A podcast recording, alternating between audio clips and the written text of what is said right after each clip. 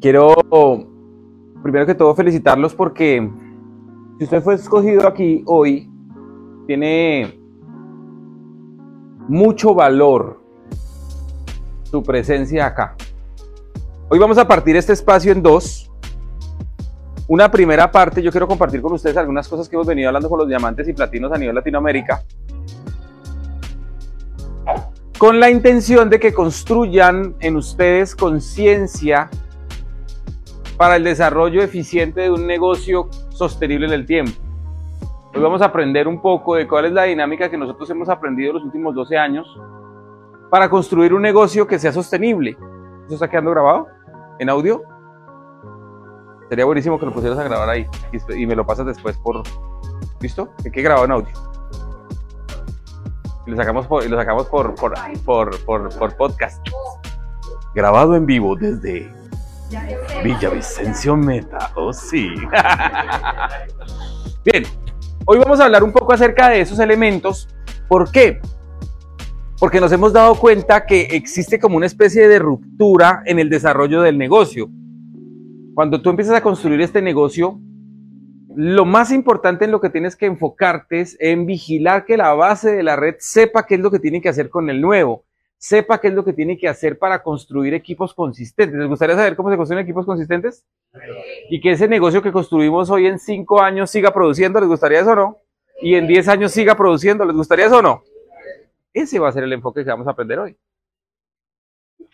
Es muy importante que apaguen el teléfono para que puedan poner cuidado. Ah, la idea cuál es? La idea fundamentalmente es que ustedes hoy aprendan lo que nosotros hemos hecho, lo que nos ha funcionado en las acciones que nos hemos eh, enfocado para que nuestro equipo sea consistente.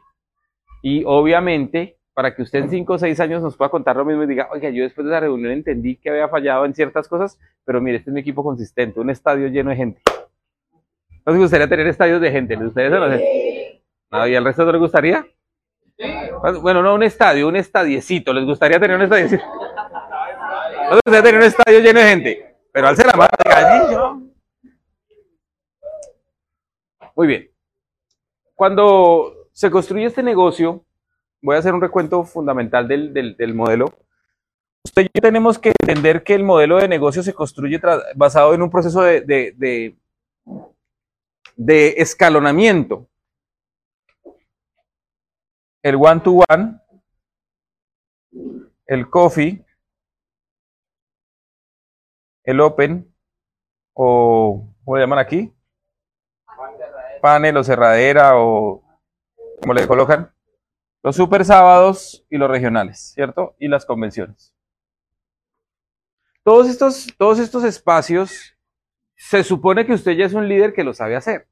Se supone que usted es una persona que ya tiene conciencia cómo se hace un one-to-one, cómo se hace un coffee, para qué sirve un open. Si no ha participado, pues sabe para qué sirve, tiene el, criterio. Obviamente los super sábados, los regionales y las convenciones. ¿De acuerdo? Estos son los espacios donde la gente masivamente ingresa. Nosotros hemos entendido que en este modelo de negocio existen tres etapas. Ayúdame a conseguir uno azul, por favor el, este negocio tiene tres o cuatro etapas. La etapa de la producción.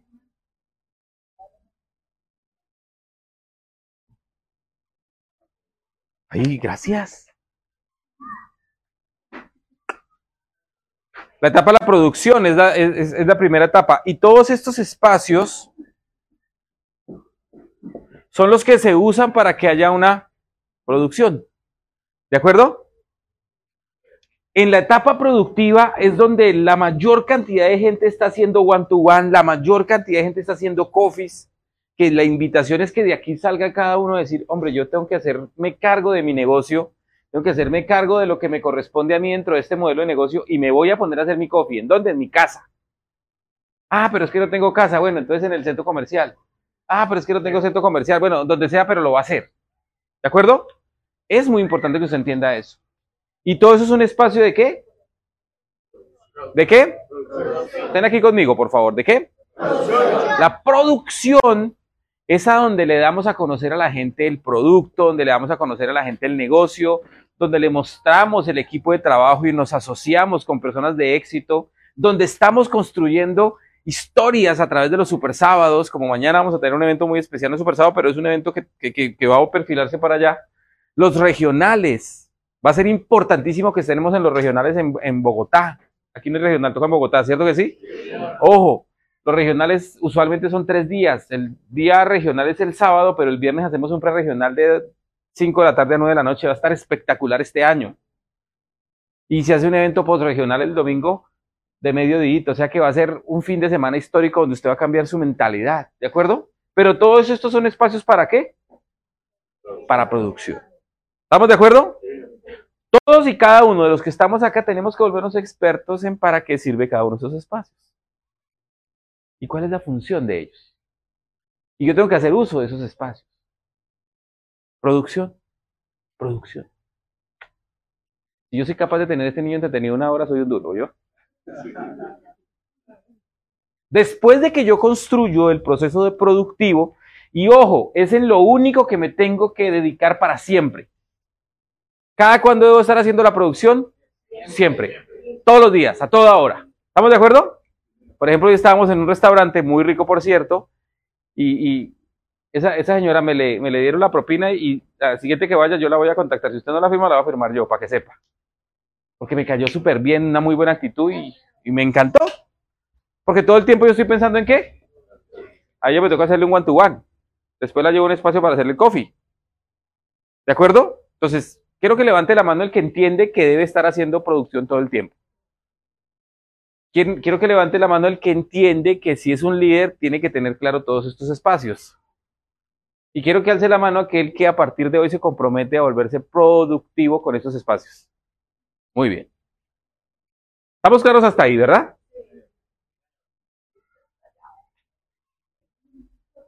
¿Estamos de acuerdo o no? ¿Nos va a ayudar a contactar a la profesora y todo? Listo. El segundo espacio o el segundo nivel en el que vamos a trabajar no es un espacio de producción, es un espacio de formación. ¿Es un espacio de qué? Formación. La formación se convierte en esa herramienta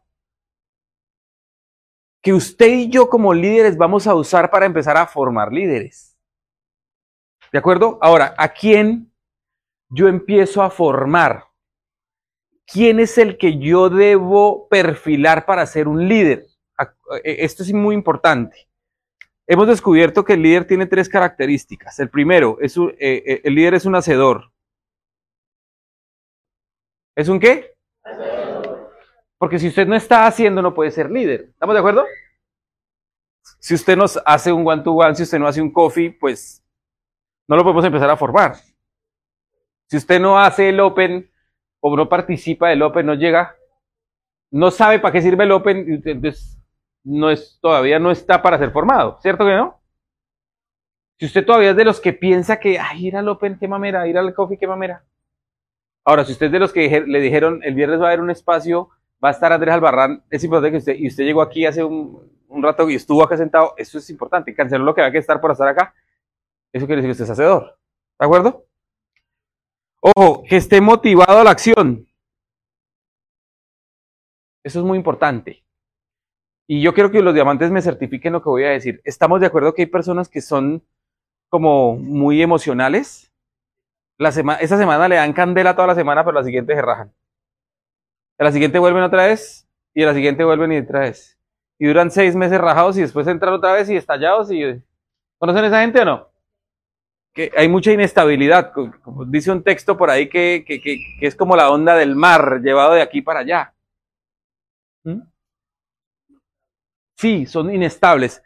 Esa persona no la metas en formación porque te vas a frustrar. Tiene que estar motivado a la acción. Y ojo, este es muy importante, que escuche. ¿Qué qué? Escuche. Si esa persona no te escucha, no intentes formarla, porque si no te escucha te vas a frustrar. Ahora, puede ocurrir en ocasiones, y quiero ser muy sincero con esto, que a veces no te escucha a ti, pero sí escucha a tu patrocinador. Pues tú sé inteligente y déjaselo a tu patrocinador. Si él está conectado a la línea de auspicio, déjalo que lo trabaje con él. Ahora, si tu línea de auspicio dice otra cosa, consúltalo, pero mi recomendación es que si la persona no te está escuchando a ti, pero quiere escuchar a alguien más arriba, que esté conectado a la línea de auspicio, déjalo que se conecte arriba porque tú lo que necesitas es que se, se desarrolle el negocio. ¿Estamos de acuerdo?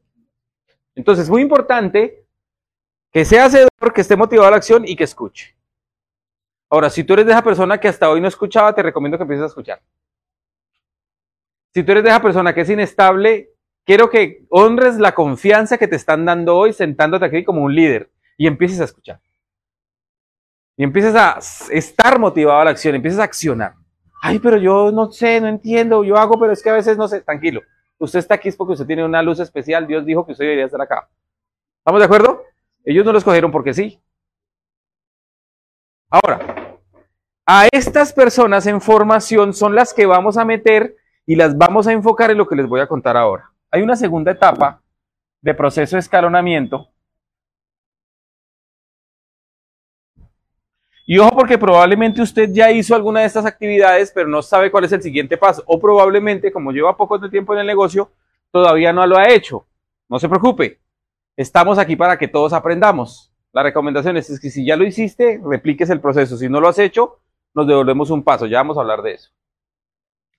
En esa etapa de formación, las personas van a entrar a un proceso de formación de liderazgo. ¿De formación de qué? Liderazgo. Y esas personas tienen que tener claro tres elementos. Primero, clarísimo, clarísimo, clarísimo los siete pasos.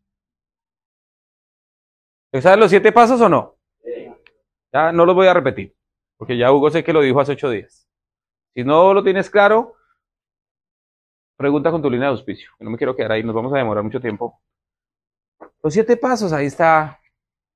Cómo usar el back office, cómo presentar la servilleta, cómo hacer una lista 300, desarrollar verdaderamente el, uso correcto del back office, lo básico del producto, un ciclo de éxito sencillo, las 12 formas de ganar, afiliar gente y definir realmente cuál es tu porqué. ¿De acuerdo? Esos son los siete pasos. Y ojo porque esto es muy importante. Los siete pasos se tienen que aprender y duplicar. ¿Y eso se hace en la etapa de qué? Formación. Después de que la persona tiene claro los siete pasos, yo debo enfocarlo en algo que se llama los grupos de enfoque. ¿Grupos de qué? Yo les dije a ustedes hoy que había que hacer otra, eh, otra cosa con ellos. ¿Me, tienen las apuntes ahí? Sí, gracias. Los grupos de enfoque. Y también que la gente desarrolle el 3x3 por 3. O sea que una persona a la que tú quieras formar le tienes que enseñar los siete pasos. Lo tienes que meter en un grupo de enfoque y le tienes que enseñar el 3x3x3. ¿Saben cómo es el 3x3x3? tres presentaciones diarias o tres contactos diarios para tener tres presentaciones diarias para tener mínimo tres cierres a la semana. Ahora, usualmente lo que empieza a pasar es que uno hace tres contactos al mes para tener tres presentaciones al semestre, para tener tres cierres al año. Sí. Y pasa. Ahora, hay personas que hacen tres contactos a la semana para hacer tres presentaciones al mes, para tener tres cierres bimensuales. ¿Malo o bueno? Normal. Pero si yo le sigo metiendo y sigo enfocando, va a llegar el día en que voy a tener tres por tres por tres. ¿Estamos de acuerdo? ¿Qué es lo importante? Empezar. Y los grupos de enfoque se van a convertir en la herramienta con la cual tú vas a duplicarte realmente en el equipo. ¿Qué va a pasar en esos grupos de enfoque? Y aquí quiero que me presten mucha atención, porque eso es súper importante. En el grupo de enfoque,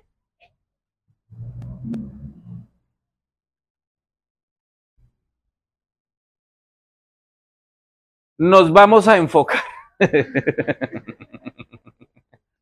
¿Listo? ¿Nos vamos a qué? Un poco, un poco. Si mi profesor de, de etimología me escuchara estaría diciendo, a ver, una definición no puede ser parte de lo que quiere definir. El grupo de enfoque es para enfocar a la gente. Y se enfocan en tres áreas. Primera, acciones. ¿En qué? El grupo de enfoque dura 90 días y el primer mes nos enfocamos en las acciones.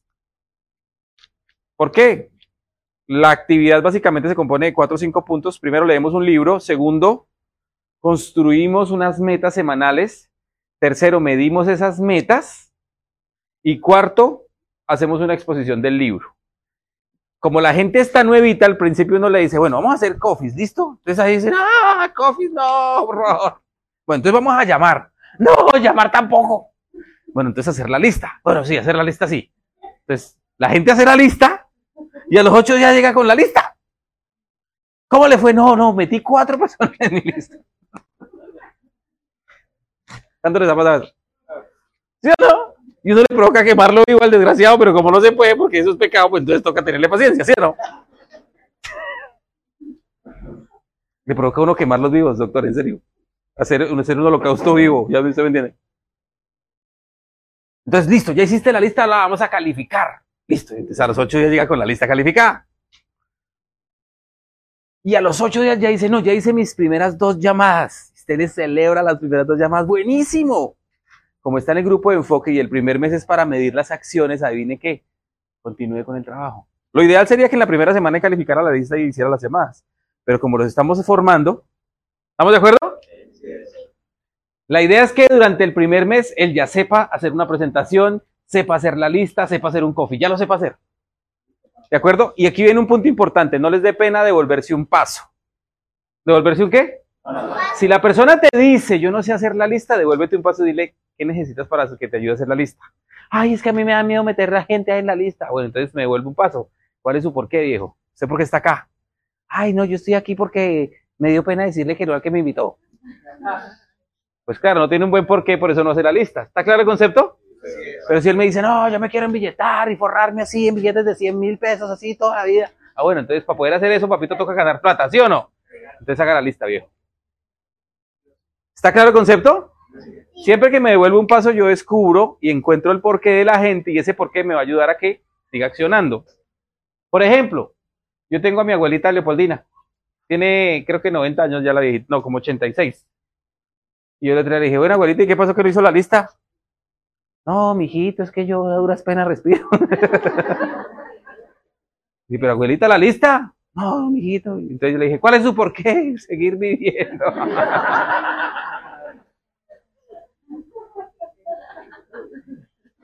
Ella a duras penas lo que quiere es tomarse el café. ¿Yo cómo le voy a pedir una lista de contactos de 300? ¿Está claro lo que les quiero decir? Mi mamá Mami, la lista 300. No, yo no tengo lista 300. ¿Por qué no? Porque es que yo lo que quiero es venderle a, Josefina las sobres. A veces uno quiere que, que quiere vender sobres o que quiere seguir viviendo. Haga, no, usted, quiere hacer algo grande en la vida, busque gente grande. Y grande. ¿Estamos de acuerdo? El segundo mes empezamos a medirle puntos. ¿A medirle qué? Y estos puntos, básicamente es que cada persona aprenda a hacer 100 puntos a la izquierda y 100 puntos a la derecha todas las semanas.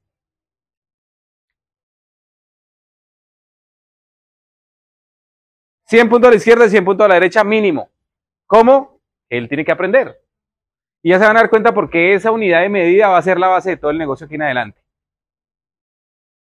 ¿Por qué? Porque cuando yo le enseño a la gente a que haga facturar su negocio 200 puntos, él empieza a crear una dinámica de negocio.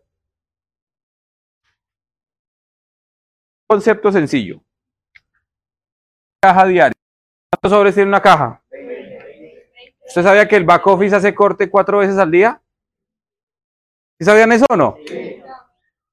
Sí, se los cuento. Entonces, en cada corte se tienen que mover en promedio cinco sobres. ¿Sí o no? 87 mil. Si dando eso, pues póngase aquí a hacer que facture. ¿De acuerdo? Pero si la persona no sabe hacer las acciones para mover esos puntos, pues entonces ahí es cuando se detiene el negocio. Por eso el primer mes se le enseñan las acciones. ¿Cómo muevo 200 puntos? 100 y 100. Firmando un paquete, un paquete 1, perdón. Firmando dos consumidores.